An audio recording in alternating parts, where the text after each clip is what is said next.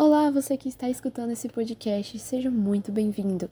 Nós somos discentes do IFRO Campus Colorado do Oeste, cursando técnico em agropecuária. E esse trabalho tem como em base a disciplina de Sociologia. Nele abordaremos os clássicos da política, a coleção, no qual, em específico, o capítulo 5, Montesquieu, Sociedade e Poder, onde abordaremos os textos do mesmo. Nós somos do terceiro ano B e o grupo é composto pelos discentes em ordem de fala: Bruno da Silva Santana, Viviane Wávila da Fonseca Trape, Tayane Rubi Alves Bach, Maria Eduarda Santos do Amaral e João Manuel Tertuliano Silva. Montesquieu é uma conjugação para adoção entre o novo e o tradicional. Dentro da história do pensamento, sofreu a teoria dos três poderes, que ainda hoje permanecem como uma das condições do funcionamento do Estado de Direito. Montesquieu buscava condições de um regime estável, busca que aponta para os mecanismos de moderação, tipologia dos governos, ou a teoria dos princípios e da natureza, a teoria dos três poderes, ou a separação dos poderes e a concepção de lei. Primeiramente, vamos começar pela concepção de lei. Montesquieu introduz o conceito de lei no início de sua obra fundamental, O Espírito das Leis, definindo lei como relações necessárias que derivam da natureza das coisas. Montesquieu estabelece uma ponte com as ciências empíricas e particularmente com a física newtoniana, que ele parafraseia. O objetivo de Montesquieu não são as leis que regem as relações entre os homens em geral, mas as leis positivas, isto é, as leis de instituições criadas pelos homens para reger as relações entre os homens. Montesquieu tenta explicar as leis e instituições humanas, sua permanência e modificações a partir de leis da ciência política. Agora os três governos. Montesquieu vai considerar duas dimensões do funcionamento político das instituições: a natureza e o princípio do governo. A natureza do governo diz respeito a quem detém o poder. Na monarquia, um só governa através de leis fixas e instituições. Na república, governa o povo no todo ou em parte. No caso, repúblicas aristocráticas. No, de, no desportismo, governa a vontade de um só. Portanto, na natureza dos governos republicanos está compreendida a relação entre as classes e o poder. O princípio de governo é a paixão que o move. É o modo de funcionamento dos governos, ou seja, como o poder é exercido. Curiosa paixão que tem três modalidades. O princípio da monarquia é a honra, o da república é a virtude, e o desportismo é o mito. A natureza dos três governos, o desportivo é o governo da paixão, a república é o governo dos homens, a monarquia é o governo das instituições. Agora os três poderes. Na sua versão mais divulgada, a teoria dos três poderes é conhecida como a separação dos poderes ou a equipotência. De acordo com essa versão, Montesquieu estabeleceria como condição para o Estado de Direito a separação dos poderes executivo, legislativo e judiciário, e a independência entre eles. A ideia de equivalência consiste em que essas três funções derivam ser dotadas de igual poder. No fundo, toda teoria política clássica é por natureza contemporânea. As leis, em seu significado mais amplo, são as relações necessárias que derivam da natureza das coisas. Nesse sentido, todos os seres possuem suas leis. A divindade tem suas leis. O mundo material tem suas leis. As inteligências superiores aos homens têm suas leis. Os animais têm suas leis. O homem tem suas leis. Antes de todas essas leis estão as leis da natureza, assim chamadas por derivarem unicamente de constituições de nosso ser. As leis da natureza serão as que receberia em semelhante estado. Essa lei, que ao incutir em nós a ideia de um Criador, conduz-nos em sua direção, é a primeira das leis naturais, em importância e não na ordem dessas leis. O homem no estado natural antes teria a faculdade de conhecer do que conhecimentos. Ao sentimento de sua fraqueza, o homem acrescentará o sentimento de suas necessidades. Desse modo, a outra lei, outra lei natural seria que levaria a procurar alimentar-se. Além disso, o encanto que os dois sexos inspiram um ao outro por sua diferença aumentaria esse prazer. E o pedido natural que sempre fazem um ao outro seria uma terceira lei. O desejo de viver em sociedade é uma quarta lei natural. Agora sobre os governos. Há três espécies de governos: o republicano, o monárquico e o despótico. O governo republicano é aquele em que todo o povo ou apenas uma parte do povo tem um poder soberano. O monárquico, aquele em que uma só pessoa governa, mas por meio de leis fixas e estabelecidas, enquanto no despótico, uma só pessoa, sem lei e sem regra, tudo conduz por sua vontade e por seus caprichos. Em, em Atenas e Roma, a Constituição eles fizeram ela muito sábias. Os decretos do Senado tinham força de lei durante um ano, só se tornavam permanentes pela vontade do povo. Os poderes intermediários subordinados e dependentes constituem a natureza do governo monárquico, isto é, daquele em que uma única pessoa governa por meio de leis fundamentais. O poder intermediário subordinado mais natural é o da nobreza. Há quem tenha imaginado, em alguns estados da Europa, abolir todas as justiças dos senhores, Estado popular ou Estado despótico. Os tribunais de um grande Estado da Europa agridem incessantemente há vários séculos a jurisdição patrimonial dos senhores e a eclesiástica. O poder do clero é tão perigoso numa república quanto é conveniente numa monarquia, sobretudo naquelas que caminham para o despotismo, do mesmo modo que o mar que parece querer cobrir toda a terra. É detido pelo capim e pela mais fina areia que se encontra na praia. Assim também os monarcas, cujo poder parece ilimitado, são detidos pelos menores obstáculos e submete sua soberba natural ao lamento e à súplica. Os ingleses, para favorecer a liberdade, eliminariam todos os poderes intermediários que constituíam sua monarquia por ignorar igualmente a Constituição republicana e a monárquica. Foi um dos maiores promotores do despotismo vistos até agora na Europa. Esse despotismo só pode estar nos corpos políticos que proclamam as leis quando são feitas e as relembram quando esquecidas. A ignorância natural da nobreza, sua desatenção seu menosprezo pelo governo civil exigem que haja um corpo que, incessantemente, faça as leis saírem da poeira em que estariam envolvidas. O Conselho do Príncipe não é um depósito conveniente. Pela própria natureza, é o depósito da vontade momentânea do príncipe que executa, e não o depósito de, das leis fundamentais. Nos estados despóticos, Onde não existem leis fundamentais, também não há depósito de leis. Da natureza do poder despótico, resulta que o único homem que exerce faça-o igualmente exercer por um só homem. Um homem a quem os cinco sentidos dizem sem cessar que ele é tudo e que os outros nada é naturalmente preguiçoso, ignorante e voluptuoso.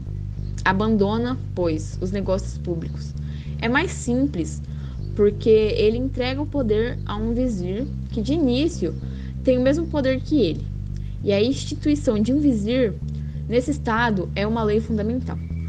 Conta-se de um papa quando sua eleição, compenetrado pela própria incapacidade, opôs inicialmente infinitas dificuldades Finalmente aceitou e passou ao seu sobrinho todos os negócios.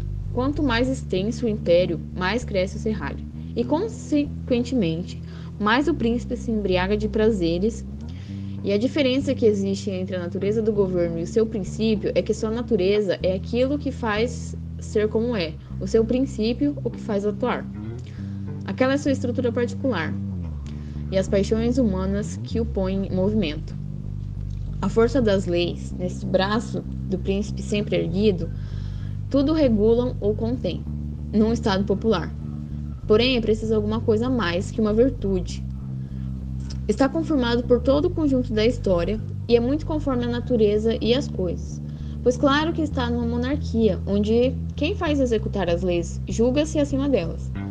Há necessidade de menos virtude do que num governo popular onde quem faz executar as leis sente que ele próprio está sujeito a elas e que sofrerá seu preço. Porém, no governo popular, as leis deixaram de ser executadas.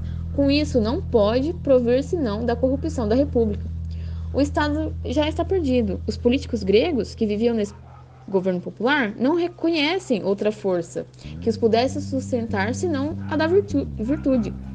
Quando se extingue essa virtude, a ambição entre, entra nos corações que a podem acolher. Portanto, é necessária a virtude nesse corpo, pela própria natureza da Constituição.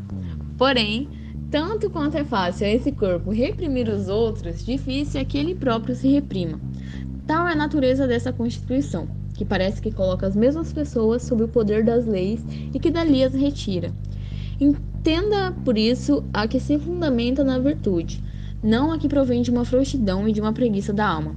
O Estado subsiste independentemente do amor pela pátria, do desejo da verdadeira glória, da renúncia a si mesmo, do sacrifício de seus mais caros interesses e de todas as virtudes heróicas que encontramos nos antigos e que apenas ouvimos falar. Embora todos os crimes sejam públicos pela própria natureza, distingue-se, no entanto, os crimes verdadeiramente públicos dos crimes privados, assim chamados por atentarem contra um particular e não contra toda a sociedade. Nos estados despóticos, a natureza do governo exige obediência. Não há moderação, nada de igual ou melhor. É retratado assim o homem como uma criatura que obedece a outra.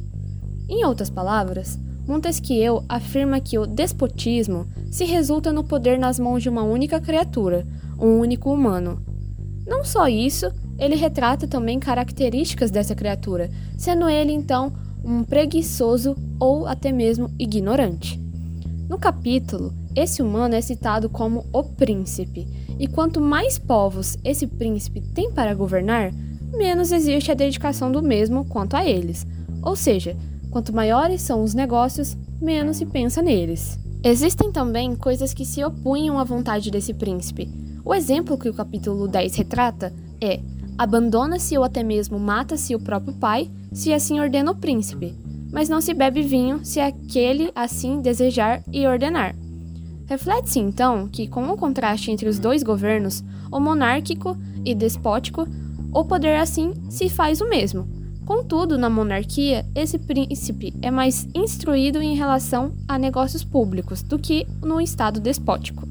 Já no livro quinto, de como as leis que o legislador produz devem ser relativas ao princípio de governo, é conceituada como virtude, dentro do contexto de uma república, o amor pela mesma, retratado assim como um sentimento que todos os homens possuem. E lado a lado a essa virtude, existe o amor à pátria, que leva à bondade dos costumes. Quanto menos podemos satisfazer nossas paixões particulares, mais nos entregamos a gerais. Desse modo, entende-se que o amor à república na democracia é justamente o amor à igualdade, como também o amor à frugalidade, onde as distinções se originam do princípio da igualdade. E para amar-se a igualdade e frugalidade em uma república, é preciso que as suas leis tenham sido estabelecidas.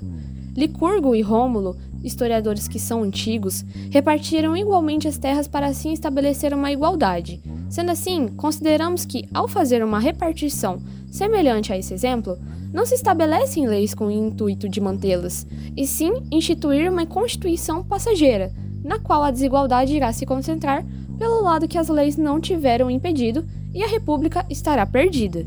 Desse modo, conclui-se que toda repartição seja ela dotes, doações, heranças ou testamentos que foram regulamentados igualmente, pois se cada um decidisse distribuir sua vontade particular, perturbaria a lei fundamental, e assim a desigualdade provocada seria de natureza da democracia e dos princípios de igualdade.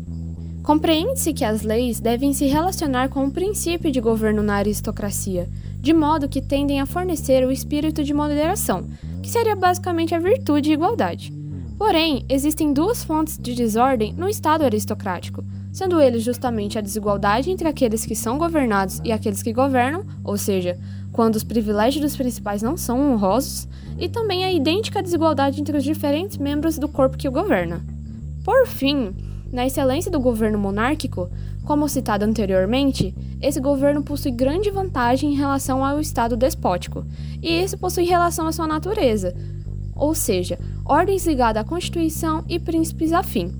Com o fim do capítulo, entende-se então que os povos que vivem sob um governo bem estruturado e, e bom consequentemente são mais felizes, ao contrário daqueles que não estão sob regras e chefes.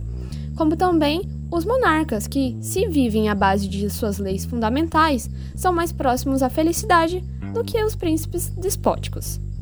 Quando um príncipe está fechado, não pode sair da situação de voluptuosidade sem afligir todos ali que o mantém. Um príncipe desse tipo possui tantos defeitos que deveriam temer ao expor ao público a sua estupidez natural. Ele é escondido e ignora-se o estado em que se encontra. Essa bota teria sido comandada com um rei despótico. Se o príncipe está prisioneiro, considera-se que ele está morto ou está sob o trono. Uma das coisas que mais pensaram para que os turcos fizessem a paz em separado com Dom Pedro I foi que os moscovitas disseram a vizir que na Suécia havia subido um rei ao trono. A conservação do Estado nada mais é que a conservação do príncipe, ou, antes, a do palácio que está encerrado. Tudo se reduz ao conciliar o governo político e civil, com o governo doméstico, os funcionários do Estado e com o serralho. Peço-vos que observo o esforço em que o governo moscovita busca ao sair do despotismo que lhe pesa mais que o próprio povo. Nos impérios maometanos, a região que os povos extraem a parte que o espantoso respeito tem por seu príncipe. Os súditos que não se apegaram à glória e à grandeza do Estado por honra são forçados pelo príncipe e pelo princípio da religião. De todos os governos despóticos, não há mais um que arruine aquele que tem o príncipe e se declara proprietário de todas as terras e o herdeiro de todos os seus súditos. Nesses estados, nada se separa, nada se melhora. As pessoas são levadas a expor mil vexames por não crerem que terão mais de seu do que seu ouro ou seu dinheiro puderam roubar ou escolher em algum momento. Para que nem tudo se perca, é útil a avidez do príncipe que seja moderada por algum costume. Assim, na Turquia, o príncipe comumente se satisfaz por 300 sobre as heranças das pessoas do povo. Para escapar à mais cruel disposição dessa lei, é obrigado-se a casar e fazer filho aos 8, aos 9 ou 10 anos, e às vezes filhos ainda mais novos, a fim de que não venham ter uma parte inusitante e insuficiente da herança do pai. Nos estados que não há leis fundamentais, a sucessão do império não pode ser fixa. A coroa é eletiva pelo príncipe dentro ou fora de sua família. O sucessor é designado pelo próprio príncipe e seus ministros ou por uma guerra civil. Assim, esse Estado tem uma razão a mais na dissolução da sua monarquia. Pela Constituição de Moscóvia, o czar pode escolher com quem ele queira seu sucessor, quem ele quer na família ou quem ele quer fora dela. Com a ordem de sucessão das coisas e do povo, mais interessa saber: a melhor é aquela que mais impressiona, tal como o nascimento ou determinada ordem de nascimento. Com a sucessão é estabelecida pela lei fundamental, somente um príncipe é sucessor, e seus irmãos não têm qualquer direito leal ou aparente de disputar a coroa. Portanto, já que não é questão de aprisionar ou de matar o irmão do rei, mais do que qualquer outro súdito, a ambição é muito mais estimulada em estados que os príncipes de sangue percebem-se. Se não sobem ao trono, serão aprisionados ou executados, do que entre nós, onde os príncipes carregam sangue desfrutam de uma condição que não é tão satisfatória para a ambição. Talvez seja mais para os desejos moderados. Os príncipes dos estados despóticos sempre abusam do casamento, comumente de diversas mulheres, sobretudo na parte do mundo em que o despotismo, por assim, por assim dizer, é naturalizado, ou seja, a Ásia. Depois de tudo que dissemos, poderia parecer que a natureza humana se levantaria incessavelmente contra o governo despótico. Porém, apesar do amor dos homens pela liberdade, apesar do seu ódio contra a violência, a maior parte dos povos está submetida a eles. No governo despótico, o poder passa inteiramente à mão daqueles de quem é confiado. Isso é incompatível com o governo despótico. No despotismo, porém, a, onde a lei é, se não a vontade do príncipe, se o príncipe for prudente, como poderia um magistrado seguir a vontade que não conhece? É preciso seguir a própria família. Finalmente, sendo a vontade da lei momentânea do príncipe, é preciso que, por aqueles que querem ou queiram subitamente como ele. Porque, nesse caso, o povo não podendo suportar o próprio poder em que confia. Quer dizer, tudo por isso mesmo: deliberar em lugar do Senado, executar em lugar dos magistrados ou despojar os juízes. Não pode haver mais virtude nas repúblicas. As mulheres, as crianças, os escravos não se submetem mais a ninguém. Não haverá mais costumes, nem amor, nem ordem, e nem finalmente a virtude. No banquete Xenofonte, vê-se uma pintura bem ingênua da república em que o povo abusou da igualdade. Cada conviva com a presença, por sua vez, a razão que não está satisfeito consigo mesmo. O livro 11 ele fala bastante sobre a liberdade política em relação às leis, né, Constituição. E ele começa falando sobre os diversos significados, né, que traz a palavra, a palavra liberdade, em que o povo na época não, não tinha realmente noção do que aquilo servia, né, do significado. e eles atribuíam significados superficiais, tipo maneira que a pessoa quer se apresentar na sociedade, seja com barba, sem barba, maneira de se vestir, sendo que não é bem isso, né? Alguns associavam esse nome a uma forma de governo, né? E delas excluía todas as demais, tipo, deixava só a que ele realmente considerava que era um governo livre excluía as demais. E continuando, eles falavam sobre. O, o livro né, fala sobre o que é a liberdade. Que alguns atribuem né, ao ato tipo, de ser livre realmente, né, de ir e vir livremente. Mas dentro de um estado, ele muda um pouco a situação, né? E ele fala que a liberdade é o direito de fazer tudo o que a lei permite. Ou seja, você é livre enquanto está dentro da lei. Que é aquela coisa, né? O meu direito termina quando o seu começa. E assim você continua, né? A sociedade em si. Continuando, ele aprofunda mais nesse assunto de definição de liberdade dentro do Estado e ele meio que fala que a, demo, a liberdade, né, ela só está presente em governos moderados, onde eles não usam do poder para ditar as leis, né? E para isso acontecer, eles, o Estado em si ele tem que ter meio que as leis limitando o próprio poder, como uma segurança assim que o povo tem de da manutenção da liberdade. E no próximo capítulo ele fala dos objetivos dos estados, né, em si. Cada um tem os, os estados em si, ele tem um objetivo em comum, né, que é prosperidade, né, tudo. Mas ele cada estado tem seu próprio objetivo, como a Roma, que era a guerra, a Lacedônia, a religião, e os das leis judaicas, o comércio, de Marsella, a tranquilidade pública, entre outros, né, como são citados no capítulo. Aí já no capítulo 6, ele aprofunda um pouco mais na Constituição da Inglaterra, onde diz que a Inglaterra tem três espécies de poderes: o legislativo, o poder executivo das coisas que dependem dos direitos da gente, e o poder executivo das coisas que dependem do direito civil. Aí eles falam também sobre a hierarquia né, que existe dentro desses poderes, onde as leis são elaboradas pelo magistrado ou, ou príncipe, né? Elas podem ser revogadas ou implantadas novas leis segundo, segundo a sua posição, né?